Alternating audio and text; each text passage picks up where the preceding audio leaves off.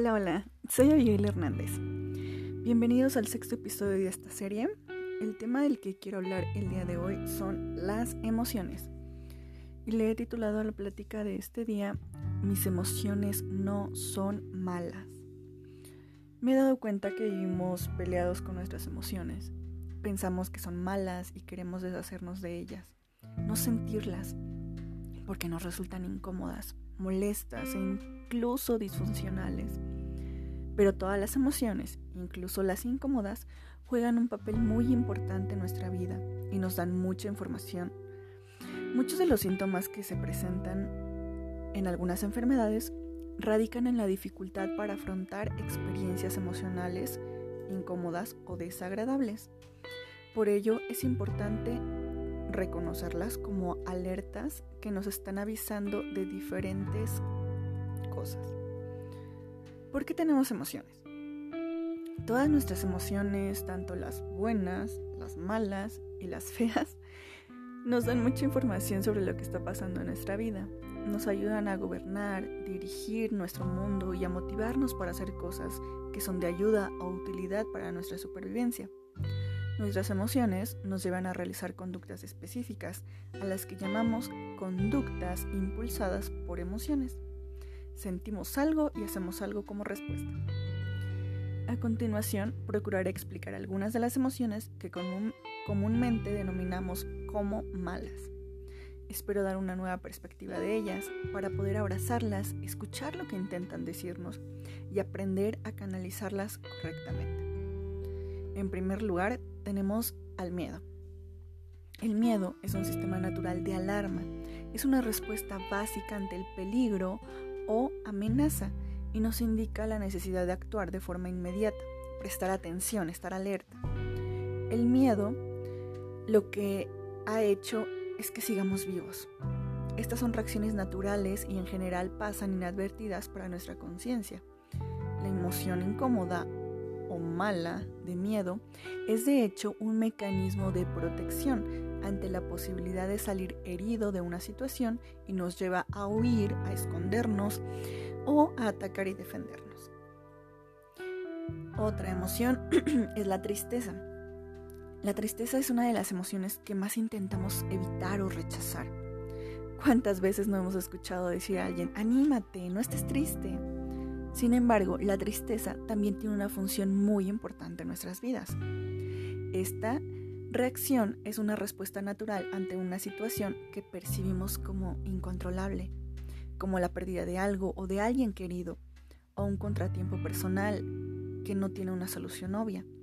La tristeza nos indica la necesidad de aislamiento o retraimiento y la reducción de actividad para que podamos empezar una especie de periodo de luto reunir recursos y de este modo podamos procesar lo que ha pasado de forma apropiada. También funciona como una importante señal social, solicitando ayuda y apoyo de otros. Nuestras emociones nos están diciendo algo sobre nuestra situación y nos ayudan a hacer algo que nos sea útil. La tristeza nos dice que tenemos que centrarnos en algo que es muy importante para nosotros, dándonos tiempo para dejar de lado el resto del mundo y de este modo poder afrontar la pérdida, reunir fuerzas para seguir adelante. La tristeza también indica a otras personas que puede que necesitemos apoyo y consuelo para que podamos tener tiempo para recuperarnos. Por tanto, aquí de nuevo vemos que la emoción incómoda o mala de tristeza tiene una importante función en nuestra vida. Nos lleva a regresar a nosotros mismos y alcanzar un importante grado de introspección. La ansiedad, por otro lado, como la tristeza, es otra emoción que nos suelen decir que no hay que sentir. La ansiedad es un estado orientado, de hecho, hacia el futuro. Su objetivo es prepararnos para hacer frente a sucesos negativos o peligrosos nos indica que es necesario reducir la actividad y focalizar nuestra atención en posibles peligros o fuentes de amenaza futura, supuestamente para propósitos de autoprotección. Cuando nos sentimos ansiosos, nuestro cuerpo y mente entran en un estado de vigilancia y preparación para que no nos cojan desprevenidos y pasa algo malo. te motiva a anticiparte a posibles sucesos y centrarte en la situación que te genera ansiedad. De hecho, lo mismo pasa con el estrés. Hay un estrés bueno y un estrés malo, el eustrés y el diestrés. Y lo mismo, el estrés bueno nos va a ayudar a enfocarnos en solucionar los problemas, conflictos o lo que tenemos presente inmediatamente. La ira eh, es una respuesta natural ante una conducta que percibimos como agresiva, es decir, ante una situación en la que nos tratan mal o nos sentimos víctimas. Nos indica la necesidad de aumentar la actividad para movilizar esfuerzos y defendernos a nosotros mismos o a un ser querido. La ira normalmente va dirigida al origen o a la causa de esa amenaza o sentimientos de amenaza. Es una emoción muy importante a la que tenemos que prestar atención ya que indica que estás actuando para defender algo de valor, prevenir que alguien te ofenda o de una situación que puede causarte daño. Las emociones tienen funciones muy importantes en nuestra vida. En el fondo son experiencias adaptativas. Sin embargo, como hemos visto, también pueden ser causa eh, de diferentes limitaciones en nuestra vida. Puede que estemos pensando que el miedo puede ser adaptativo, pero ¿qué pasa con el miedo que siento cuando tengo un ataque de ansiedad? O la ansiedad puede ser útil para algunos, pero yo no puedo dejar de sentirla. La noto de forma continua. O como la depresión, que es el abatimiento extremo, eh, cargado de, de melancolía, de un sentimiento de desesperanza y o incapacidad de no poder ni con uno mismo. Una persona con depresión puede sentirse tan paralizada por la tristeza y sentimientos de desesperanza que no puede motivarse a sí mismo para hacer prácticamente nada. La verdad es que mientras que todas las emociones son adaptativas en el transcurso normal de la vida de las personas, a veces las experimentamos demasiado intensas, de forma incontroladas y como si estuviera sucediendo en el momento presente. Incluso causan sufrimiento, innecesario, desproporcional, que puede provocar comportamientos autosaboteadores, contrarios a nuestros propios intereses, porque en realidad nadie quiere sentirse mal.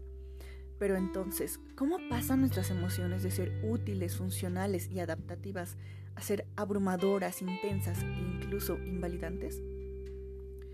Un modo de hacer que algo sea menos abrumador es descomponerlo en sus partes principales.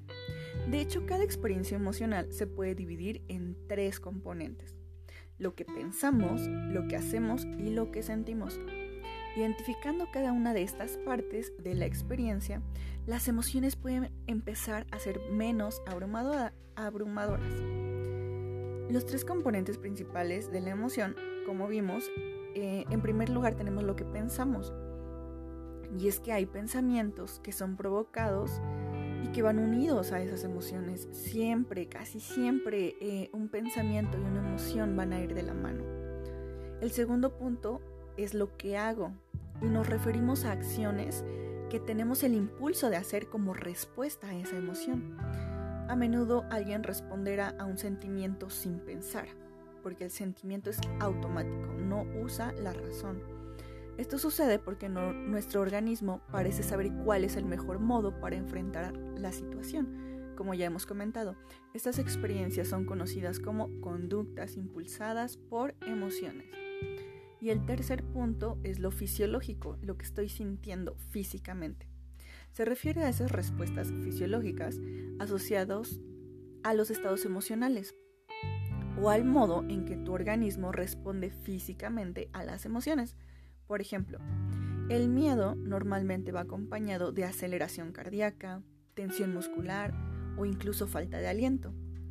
La ansiedad va acompañada de manos sudorosas, un nudo en el estómago y la tristeza puede ir acompañada por una sensación de pesadez o de cansancio. Es importante empezar a identificar estos tres componentes en las experiencias emocionales, ya que tienden a interactuar y retroalimentarse los unos de los otros, em, influyendo y cambiando la experiencia final. Entonces lo que podrías empezar a hacer es registrar, ir anotando tus experiencias emocionales y eso te ayudará a comprenderlas mejor, a descomponerlas más fácilmente. Otro objetivo es empezar a registrar dónde, cuándo y por qué tienes esas experiencias emocionales. Al final se trata de aceptar todas y cada una de nuestras emociones. Al hacer eso estaremos dando un primer paso, pues al aceptar, leer y entender cuál es el origen, lo que quiere decirme esa emoción, puedo empezar a cambiarlo, cuestionándome y resolviendo el por qué y para qué de dicha emoción. Espero que esta información les ayude y lo pongan en práctica. Nos vemos en el siguiente capítulo. Hasta la próxima.